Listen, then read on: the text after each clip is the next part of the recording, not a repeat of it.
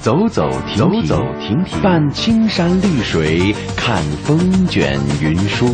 停停走走，停停走走，听谈天说地，访风物民情。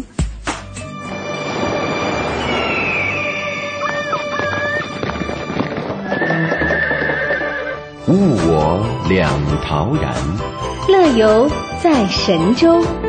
乐游神州。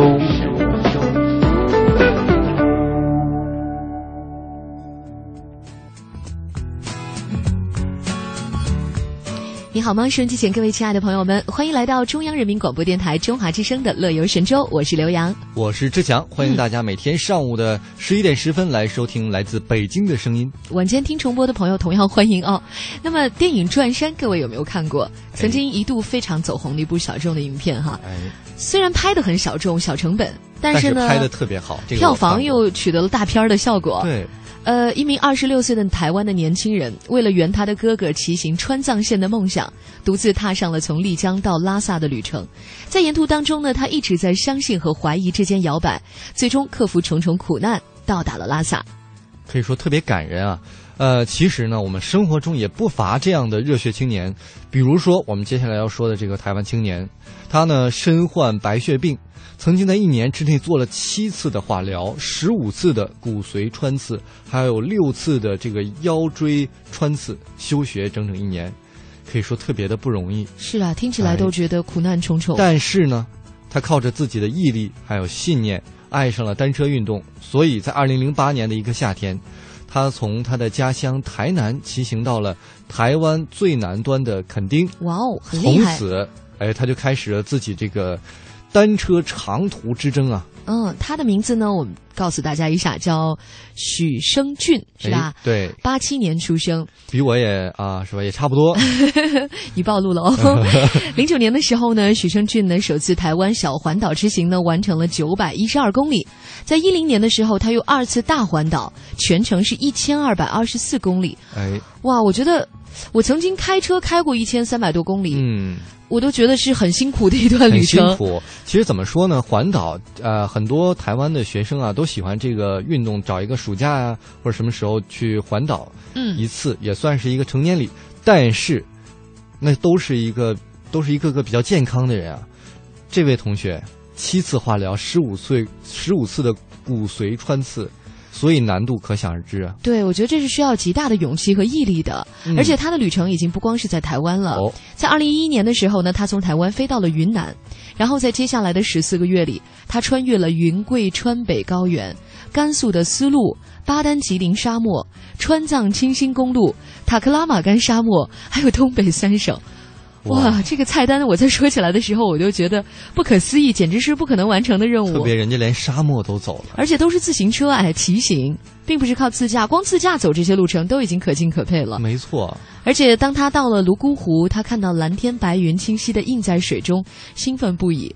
当他攀上山顶，望着绵延不绝的高山的时候，他说：“当我无法决定生命的长度的时候，我有权来决定生命的宽度。我要用用车轮去丈量大地。”体会生命的意义，这就是我此生的梦想。哇，看看人家这个坚毅的信念。其实我倒是觉得哈，呃，与其说他这个喜欢骑车，不如也说，其实这个车呀和他这个人互相帮助。也许他没有骑行的这个信念，可能身体会每况愈下了。对，实际上我们都知道啊，就是虽然有些呃得了绝症或者得了重症，但是未见得就没有生还的希望。或者说没有继续呃好转的可能，这个时候他需要一个坚定的信念来支撑他。对，就是这种求生的意志，有的时候在危急的时候是非常有用的。没错。那我觉得他其实真的很热爱生命，而且他把他的生命活得很精彩。哦，很多人在虚度人生，但是却未见得让自己的生命过得这么有意义、有宽度。不如我们都给自己一个信念，把每一天都当做生命中的最后一天来过。这就是著名的这个。乔布斯，乔帮主，他的一个至理名言啊！我今天才知道，台湾的朋友叫约伯斯，约伯斯对，就是翻译的这个不太一样。约伯斯先生的至理名言，就 Jobs 哈。哎，嗯，你看他的名字都是要让大家去工作，对他来说，工作可能就是第一位的。但是我也曾经看过这个约伯斯先生在他最后写下的那个遗书啊，他说，实际上在他生命即将走向终点的时候，他回忆。呃，真正让他的生命觉得有意义、有价值的，并不是他做了苹果电脑、做了苹果手机，哦如何如何征服了全世界的科技达人，而是那些拥抱、那些微笑、那些爱意的表达。他觉得那才是他人生最重要的东西。他改变了这个世界的整个的生活方式，一点都不夸张。嗯，但是他又觉得，如果让他重新再过一次，也许他的生活未见得会这样。对，其实乔帮主他一大爱好就是。就是坐禅，可能是他的一种修行。我们每个人都有一个自己属于自己的你是说的的那个就是打坐的那种是吗？对，啊，就修他禅他可能是坐禅，有的人可能就是坐着很禅。那是你，还有喜欢这个远足啊，比如喜欢 K 歌，走着也很禅。对我们今天的这个互动话题，要跟大家说的就是关于最远的远足。对远足，这个远足一定不是，嗯，开车是吧？对是腿儿的，腿儿车最远走了多远？或者骑行也勉强行吧，因为也是靠你的双脚在运动嘛，没有借助机动车的力量。相信大家一定会有那么几次非常有意义的远足，自己或者是跟朋友、跟家人，都可以来跟我们一起分享一下。嗯，我们的互动留言板呢是 bbs dot hello tw dot com，或者是 bbs dot am 七六五 dot com。哎，给我们点时间，我们俩也想想，我们俩最远的一次远足是哪儿？乐游神州首播时间每天上午的十一点十分，重播时间每天晚上的二十二点十分。我们在台湾地区的中波收听频率是 AM 五四九、AM 七六五、AM 八三七和 AM 幺幺幺六。福州、莆田、泉州东部沿海部分地区以及马祖的朋友，您可以收听调频 FM 一零二点三。厦门、漳州、泉州南部地区以及金门的朋友，您可以选择调频 FM 九十四点九。我们的全球收听网址三 w 点 hello tw 点 com，或者是登录中广网三 w 点 cnr 点 cn，点击中华之声来收听我们的在线直播或往期节目点播。来信请寄北京二一零五信箱，乐游神州栏目组收，邮编一零零八六六。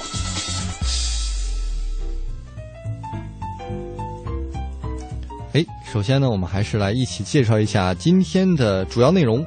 行者无疆，我们要跟随记者雅萍对于蔡鹏和李贺的采访，应该还记得他们两口子吧？到处去结婚，当然是跟同一对人啊。他们感受的是不同的民族婚礼。那今天呢，我们要感受一下第三场北川羌族婚礼。微言微语，让我们来刷新今天的网络微博，看看大家都在说一些什么。现在出发，我们要去邂逅张家界的新景点杨家界。今天的舌尖上的旅游单元呢，我们来品尝江苏吴江镇泽古镇的三道茶，哎，一定是非常有特点的一道茶。好了，那么今天的节目呢是由志强和刘洋为您送上的《乐游神州》，让我们进入今天的第一个板块——行者无疆。我们通向世界的每个角落，带您品尝各地的美味佳肴，欣赏四季的风景变换，邮购实惠的包裹行囊，快来吧，快来吧，快来吧！乐游一族等待你的加入，乐游一族等待你的加入。欢迎收听《乐游神州》。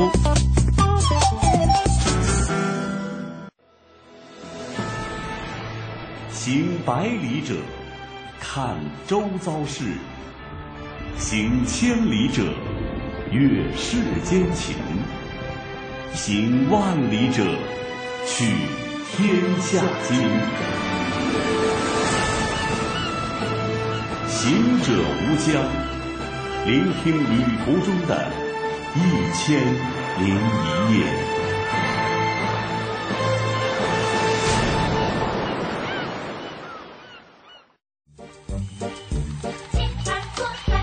一切都是那么淳朴，人跟人之间的距离就是那么近。他特别逗，他说：“帮我给你结个婚容易吗？我都要死了。”有心的就欠着给我说说，我磕了三十多个头，那不停在那磕头，不断磕头。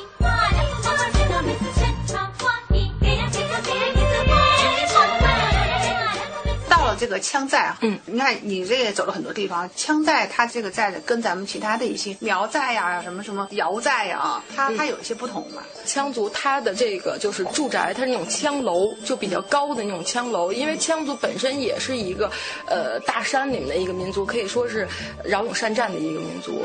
然后呢，还有就是到了那个当地之后呢，那个石椅羌寨，包括蔡文刚才说的是两个大的这种石椅子，就是天然的那种石椅子。它的是这样，就是我们举行婚礼的那个地方呢，它等于是呃会在这个举行婚礼之前上的一个村子里面比较高的一个地方。它在山顶上，这村子在山上，然后呢，寨门呢是在山路上搭了一个寨门，进去以后所有的房子都是依山而建，然后呢，那个石椅呢是在山上最高处的地方，新娘要从最高处下来，就那那你们的那个婚礼的那个呃场，就是现场，呃，是不是也就是你们这个洞房的旁边呢？呃，离我们洞房其实也不远，就是我们洞房在下边一点，啊。然后从我们洞房出去大概走个十五分钟左右就到那个在山上面。啊，是啊，再往上走。它是一。个也是一个山中的一个算是一个平，它不平不平，就整个就是这不是，比如这是伊犁的山，就在山上，啊。依山而建的那么一个，呃，就是从这家上那家都是走走坡的。那那你们这个婚礼怎么办呢？大家怎么上上下下的？它唯一的有一个小平台，哦就是婚上就是在这个山寨上有一个，就比如凸起的那么一块石大的巨石上有一块平台，哦啊，我们婚礼婚宴全在平台上举办的。说是平台其实蛮大的一块石啊啊，对对对，挺巨大的一块，嗯然后这块呢，大概能，你想那地方能容下，呃，十几辆车，啊，然后能摆下二十多桌，还旁边还有两个了枪楼，还盖了两个枪楼，就相当大的一块平台等。于你们的这个所有的车嗯。车辆都是在这个啊山下哈。那一直能开到那个平台上去，开的平台，然后再往上就要走了走再往上就是，就是如果你们想去参观那个石椅是要走，就是要走上去。对对对哦，对对但是你们的这个呃车，如果我们的这听众朋友呃听到你们这个故事之后，他开车能够进进到我们进寨子啊，进寨子哦，这交啊，通还是不可以。对，车能开到寨子里我以。为是要攀爬上去。没没没有，那开到那寨子上，而且那个大平台上呢，那前面就是悬崖。我们站在那个悬崖边上，有栏杆嘛，就站悬崖边上，一眼就能看见那个北川中学。嗯，啊，下面就是北川中学。啊，这个很有意义。那个时候你们是穿了什么的衣服服饰？他们是怎么给你安排这样一个流程的？因为那个去之前呢，就他们当地的那个呃志愿者呢，已经帮我们就是衣服，帮我们俩啊，对，我们俩的那个巴拿恰，啊，巴拿恰就是新的北川北川县城，啊，新北川县城，它的叫纳巴拉恰，然后北川军羌族的标志是一个大的羊头，羊是羊头。啊，对，啊，巴拉恰的意思就是集市，集市，啊他们在那个地方去帮你们去。他们帮我们定做的。定做的。啊，要了我们俩的那个尺寸，因为他呃说租是租不到，买呃就买也买不到，因为我们俩个头大，四川的个头比较矮。然后呢，就给我们俩特意定做的，嗯。啊，然后特别有意思，一帮人陪着我们俩到那儿去试衣服，试完衣服以后呢，还有特别有意思，有一个正好有一朋友来找我，我就穿着那个羌族衣服走出来，还有，好多人都看，好多？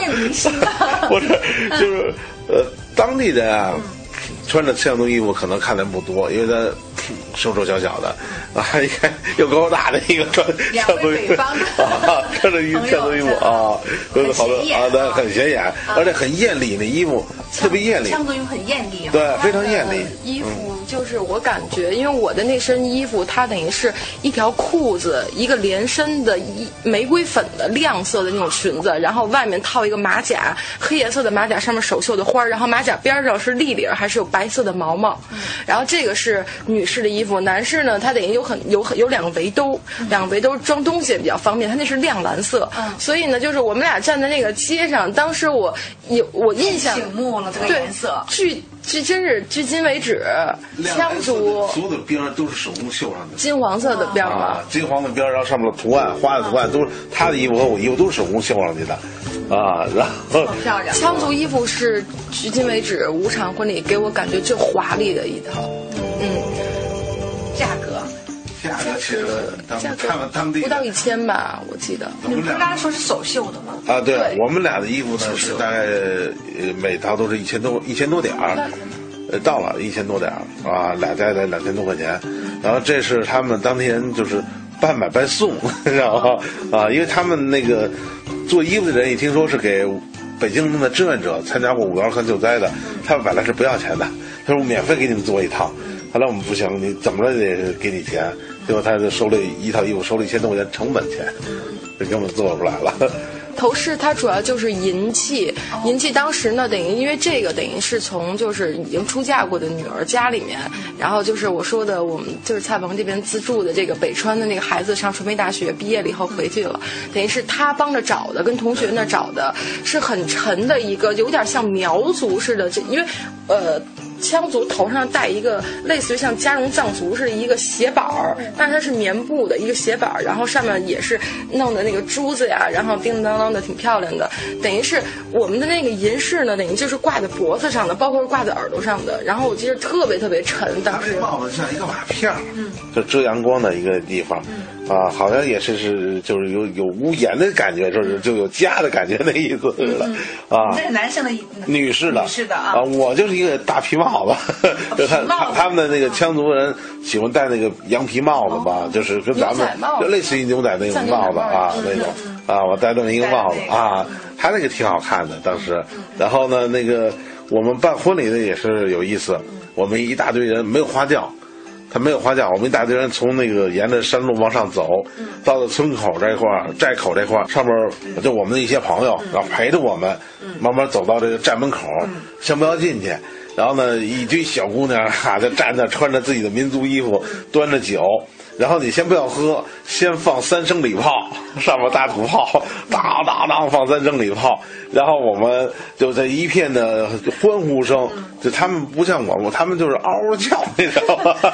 嗷喽喽喽喽喽怎么叫？你知道吗？一片欢呼声，然后呢，我们到了跟前儿，向我们敬酒，每个人都要喝啊，敬寨酒啊，然后每人还系一个红绳儿啊。还有一个就是羌族，我们在拜堂的时候，呃。新娘子是不用跪下来的，全部都是新郎。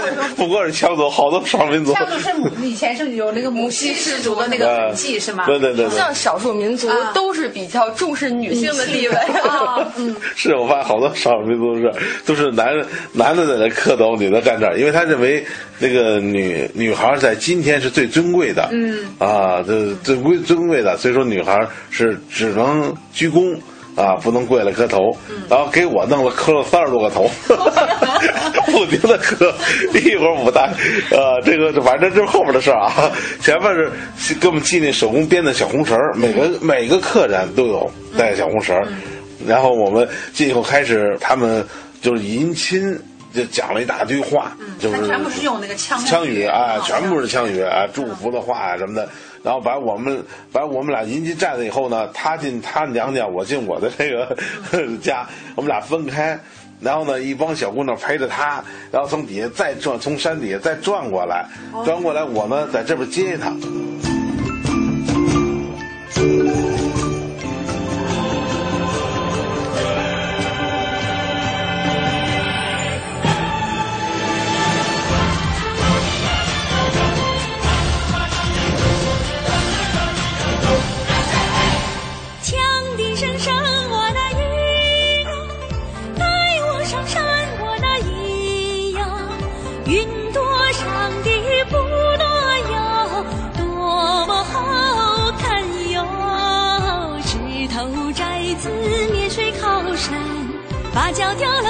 千年。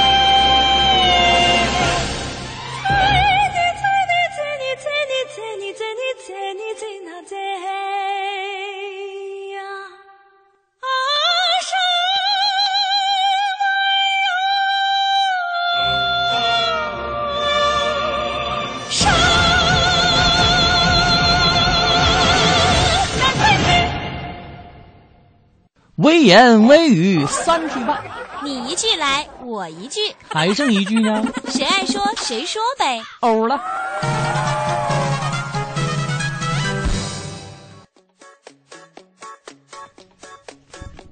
嗯，哎进入我们今天的微言微语，先做一下广告吧。嗯新浪微博，你的用户名是李锵锵是吧？对我旁边的是刘洋啊，不是，啊是 DJ 刘洋。你就差说是美女 DJ 刘洋了。不是不是，你别胡说，那用户名一定得按字儿搜，不然啊搜不到的。DJ 刘洋 DJ 刘洋，杨是杨树的杨啊。嗯我们来看一下新浪微博一株行走的向日葵，他说呢，第一，感谢我的身材，即使臃肿，我也能到世界各地去旅游，哦心态真好啊第。二呢，感谢我的鼻子，啊，即使它也可以让我呼吸新鲜的空气。那是这个功能不能没有啊啊。第三，感谢我的双眼，再小再眯，我也能看见日出日落、花开花谢。嗯，只是有可能别人看不着你那眼睛了。就是你在看吗？别睡觉。第四呢是感谢太阳又升起来了，继续照亮我的梦想。嗯，第五就是感谢那些曾经让我伤心难过的日子，我知道快乐已经离我不远了。哇，我觉得这个很正能量啊，有没有？对，我突然觉得我们俩刚才很负能量啊，真是开个玩笑啊，啊嗯，别介意。但是我们确实觉得你蛮可爱的，就超可爱。是你看，你看啊，你就是就是什么丰满的身体，然后不是很挺的鼻子，还有一个不大的眼睛，多可爱呀！对，其实我觉得是，就是你你要爱自己自己的描述真的是你要爱自己的话，别人也会爱你，对吧？没错。然后苏苏也回复了说，所有的感谢里，我最想感谢的是感谢家人，同时感谢生活如此美好，也很想知道你们都感谢什么呢？嗯，我感谢什么呢？啊、我感谢这个我能跟著名的主持人刘洋一起共事啊，学到很多东西。啊，我感谢我的搭档嘴这么甜，每天能让我多几条皱纹儿。其实我前一段时间是不是在节目当中我们聊过那个小确幸那个话题？对是吧？就是小感谢、小感动，那点儿小恰好，其实就会让人心情很好。对，那天有一个听众说的，就说到我心坎儿里了，嗯说每天中午啊，都跟这个电波上的志强，在电波中恋爱一个小时。哎呀，你多喜欢我这个。该关空调了，我打了一个寒战。来看下一条啊，嗯这是 G X X 他说，美丽的台东呢，大都会被游人遗忘，但这里呢却有台湾最美的海岸线，在人迹稀少的绿岛，泡着海底温泉，看日升日落，大自然总是在悄无声息当中，令人心潮汹涌。嗯哇，大海是我非常向往的一个地方啊。台湾自由行呢回复说说美丽的台东啊，拥有全台最丰富的原住民文化。最早呢可以追溯到旧石器时代，台东除了去绿岛、兰屿还有花莲、垦丁的中转站，还有着初鹿牧场、东河包子、卑南猪血汤，还有饱满香 Q 的这个池上大米，怎么被你念的一点都不好吃呢？饱满香 Q 的哎，有感觉了。池上大米。东河包价，是是的话，九月盛放的金针花，还有东台第一的知本温泉，哎，看来好玩的地方挺多的哈。没错大家应该去台东看一看。呃，我们是不是来一首歌催一下？来一首歌催一下。来自沈文成给我们带来的《来去台东》。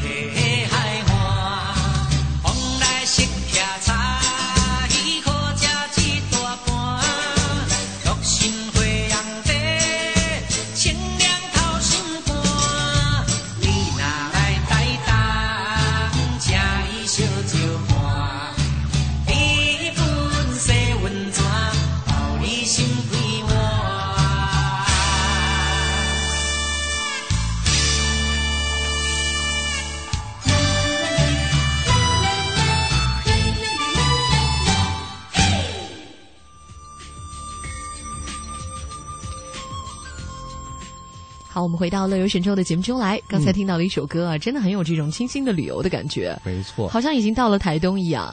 看看当地的原住民他们怎么生活。呃，我们再到我们的互动留言板上来看一看吧。今天要提到的是有关于聊一聊你最远的远足。如果没有记错的话，岛主说“远足”这个词应该指的是学校里组织的春游和秋游吧？当然，你自己也可以发起一场跟朋友的远足了。对呀，啊、然后呢，嘉靖说呢，斯蒂芬·乔布斯在台湾翻译成的是，这是这是假字吗？贾贾伯斯是吗？贾伯斯说没有听过约伯斯啊。嗯，因为最近我们就是嗯台湾的媒体同仁啊，有传过来这样一种说法，所以我还以为是在翻译成约伯斯了。嗯 OK，贾伯斯哈，也像两个人似的，说每天呢都当人生的最后一天来过。苹果的员工就说呢，跟他在一起工作，你会觉得每天真的就像人生的最后一天，老觉得死期已到。哎，每个人都有优缺点了，可能他在某些方面是一个领袖，在某一些方面也是一个恶魔呀、我比较相信这一点，就是可以出了远观不可近玩。出了名的要求严格。嗯，处女座，你想象一下，我我想象，我吓得都不敢想。处女座被黑了。对，最近好像处女座被黑的特别多啊，处女座。对啊，你是什么星座？我是双子座。啊我知道一般人反应也不是很好，我就所以想说你还有脸说人家？我一般人，你看我们巨蟹座多么温暖、博爱、一姐算了光辉的形象。呃，嘉靖发来他说呢。志愿者能够帮他提到了我们刚才《行者无疆》当中，他们准备了一场北川的那个羌族婚礼啊。嗯他说志愿者还能帮忙准备结婚礼服，还是这么有民族风情的服装，真的是太贴心了，比台湾那些资深的婚秘啊，就婚礼秘书啊，我是不是那种就组织婚礼的那种人员哈，都周到的多。嗯没错他说他最远的远足呢是在中学的时候去了南投。呃，前天旅行的时候呢，包包里面带上了妈妈买的零食饮料，感觉超幸福。就是这就是小幸福。现在想要重拾，就觉得很难很难了。没错，呃，像我们今天的这个我们的知名记者雅萍啊，也出现在我们的论坛上，非常难得，跟这个嗯我们的听友一起互动。他说，一场天灾经过啊、曾经令北川山河破碎，满目疮痍。但是呢，伴随着地震之伤，在北川人民的努力下，在四面八方热心志愿者的帮助下，北川种下了新希望，已经是破土而出。现在呢，羌族婚礼还有羌族的美食，吸引了很多的游客接踵而至。呃，我们的节目男主角，刚才我们采访的那个，就是帮助过不少灾区重建，与当地的朋友呢建立了很深刻的这种真挚的友谊，所以再次回到自己奉献爱心和青春热血的地方，重温难忘的岁月。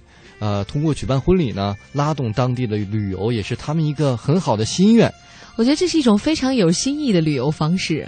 各位正在恋爱当中呢，不妨就体验一下过这种少数民族的婚礼。大家也可以登录我们的互动留言板，你可以看到他们结婚的那个图片。哎，哎，我觉得真的还是蛮热闹的。我觉得婚礼一定要有这个仪式的讲究。现在的婚礼其实越来越没意思了。对你现在其实很多有钱人，包括那些明星，都选择那种反传统的婚礼，比如说这个叫谁？你是想说佟亚丽和哦陈思诚，他们就选择在一个岛上。哦，我还以为你想说那个梁朝伟和刘嘉玲呢。我本来是想说，没想起来。对对，他们是在不丹了。哦，对，本来是想说不丹，我也没想起来。咱俩互补搭档，信息补充了。就不丹，就因为刘嘉玲选了不丹，结果搞得大家也也可能正是因为他选了不丹，所以狗仔队好多都没进去，你知道吗？因为不丹那国家想进去入境也不好像是入境哈，每年有限额，必须要。多少多少人以内，而且你其实去每个人也有你消费的限额，必须要超过可能八千美元或者多少美元，所以你很难进去。土豪之国呀！但是我们要说的是，不丹它真的是一个被世界上誉为幸福指数第一的地方。对，就是他们其实人均的 GDP 并不高，嗯、但是他们却那么幸福。你不仅要去想他们到底。为什么会那么快乐？哎、那么容易感受？举办完这场旷世婚礼之后，估计他们的旅游人数会翻了更多倍了哈。嗯，其实有限制啊。哎呀，不要老说不丹了，我们这祖国大陆也有很多好山好水，不是？对呀，那我们接下来呢，进入今天的现在出发单元。现在出发、啊，我们来看看我们祖国的大山大河。带着快乐背起行囊，迈开脚步放飞心情，旅游无极限，天下任逍遥。让我们现在出发。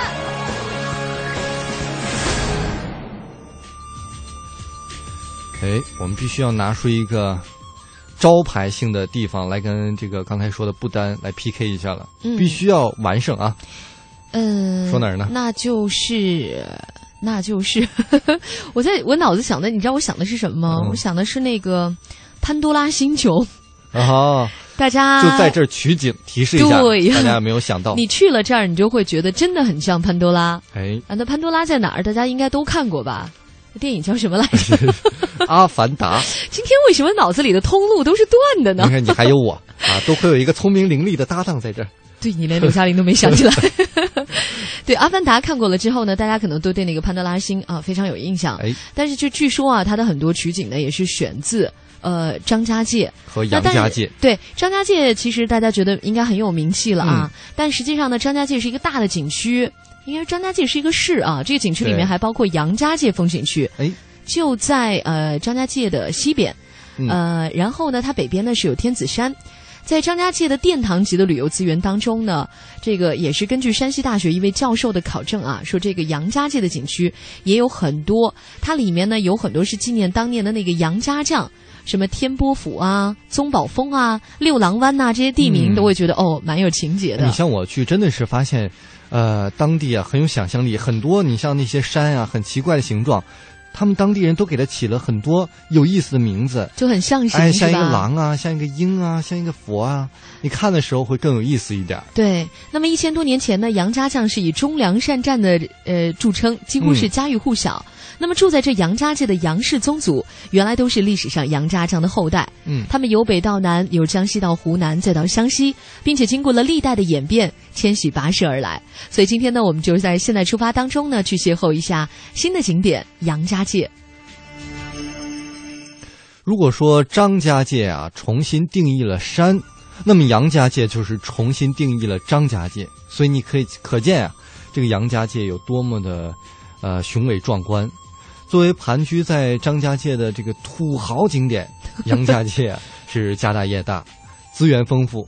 它总共有景点多达一百一十处，既有独特的这个风墙，又有风姿卓约的这个飞瀑，既有以前窝藏土匪窝的这个歪嘴岩，这都什么呀？这是 还有奇绝难攀的鬼仇寨 啊！反正你想看什么都有。哎，呃，历史上呢，杨家界是有两土，什么意思呢？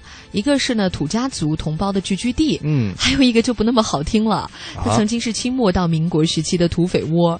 那你想那么多山那么多洞啊，确实还比较有利于藏匿这些土匪啊。对，他们占山为王，呃，这些山大王呢，就是山顶就有一个寨子，嗯，就比如经常 抢个人上寨子里去什么的，做压寨夫人。这这咱俩压寨夫人就是这么来的。啊，我去湖南还真是发现当地的这个乡叫什么乡匪啊，叫什么，当时真的是很猖獗。我还曾经去到一个匪窝去参观，那真是跋山涉水，吓我一跳。我以为说现在还有，没有，那是当年的，你可以去参观。真的是要先爬一座山，然后你到山顶呢，突然发现突然出来一个小河，嗯，然后你还划船过去，哎呀，然后这有点像那个黑木崖呀。反正一般人你是找不到了，也很有风味，大家可以去看一看。所以才能够盘旋在那，就是跟跟这个官家才能够周旋嘛，对吧？没错，就不会把他们抓到。哎。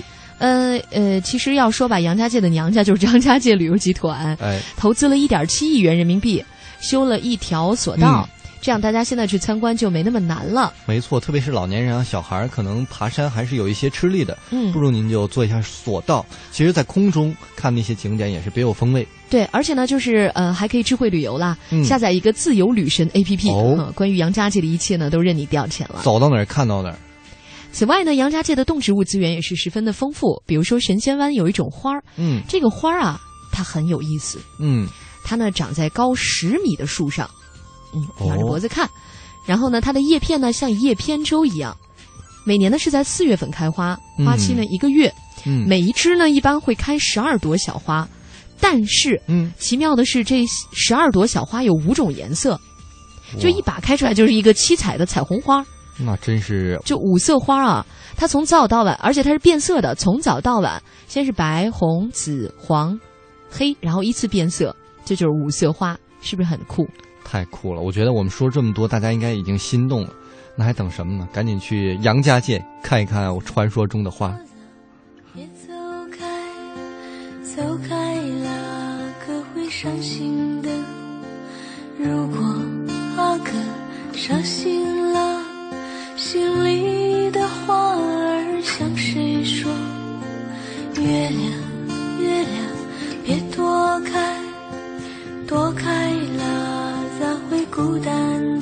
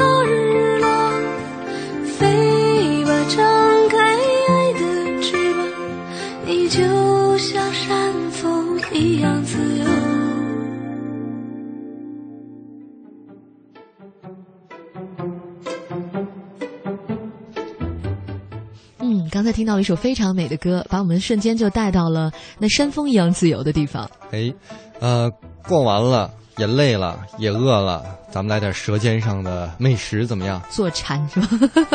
吃。舌尖上的旅行，呃，我们今天呢去江苏吴江的震泽镇，这地儿大家可能不是特别的熟悉。哦，其实它原来呢是太湖的那个，它是一个呃产丝绸的地方，嗯就是蚕丝的一个产业特别好。但是现在呢，我们要说的是那里的吃，要品尝一下那里的三道茶。说旅行，谈美食，美景美味总相宜，美食饕餮之旅，跟着味蕾走起。做个有梦想的吃货，共赴舌尖上的旅行。三道茶是哪三道茶呢？好像很多民族都有这三道茶，比如说白族有三道茶。哦，但江苏震泽的这个三道茶呢、又不一样。呃，你如果走进震泽老街，第一家店就是很有名的震泽四碗茶楼。嗯，哎，不是三道茶吗？为什么叫四碗茶楼呢？对啊，为什么？客官里边请，你就知道了。咱们先说哈，第一道是这个饭滋干茶，用薄如蝉翼的这个饭滋干啊，加糖冲泡而成的。煮好的新糯米饭呢，放入锅底，再使劲的磨成一个薄薄的米粉皮儿，同时加热，让这个米粉皮儿啊是翘起来。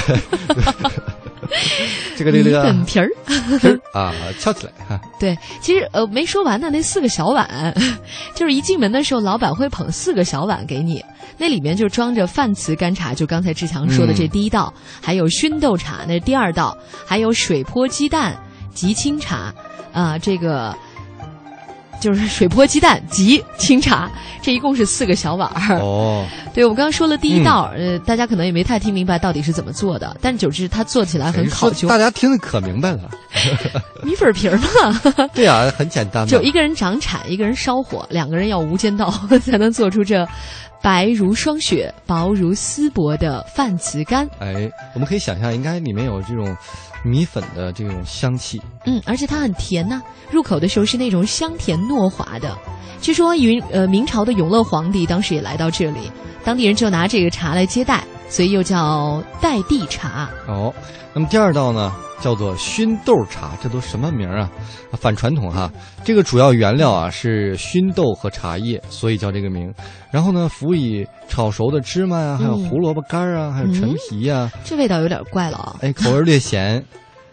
然后其中呢，这个熏豆呢烘制，呃，最为讲究，主要是每年秋分后，然后寒露前，毛豆饱满而未老的时候，才能做这道菜。哦，就是把那个豆子熏烘，熏完了之后呢，再加点萝卜干儿，这不都咸的吗？嗯再加点芝麻又比较清新了，哎所以其实它是有一点清甜的味道的。没错。嗯，还是蛮有意思。到了哎震泽第三道茶就是这个清茶了。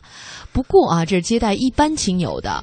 如果说，哎，志强跑到这家里来提亲，嗯 就毛脚女婿被称为，啊那就再给你再加一碗，就是刚才我们说的那一碗水泼鸡蛋。其实就是那个两个鸡蛋加盐或者加糖，看你爱什么口味儿啊，给你煮开。啊，就是我还可以那种自己挑啊。对，就主要是看有没有看上你，看上了加点糖，看不上撒一把盐，呵，您心里就明白了吧？哦，在正则呢，吃上三道茶呢，还可以配上一些黑豆腐干儿，呃，切成小丁，这也算是当地的特色美食啦，也是有历史的。相传乾隆皇帝下江南的时候呢，吴江知县就以黑豆腐干儿进献，这乾隆品完了之后啊，说大赞不已，点个赞。后来黑豆腐干就变成了贡品，呃，以后呢又叫茶干，当地人也把它叫成素火腿。哎，刚才我们说了这么多呀，大家可能已经听出来了，这个三道茶跟以往我们对茶的概念可能要颠覆一下了，所以您不妨去试一试。嗯，到震泽不吃黑豆腐干儿，就好比到北京不吃烤鸭，到扬州不尝狮子头一样。哎，那么今天的《舌尖上的旅行》呢，就到这里了。也祝大家午餐或者是夜宵愉快啊！今天乐游神州就是这样。拜拜了。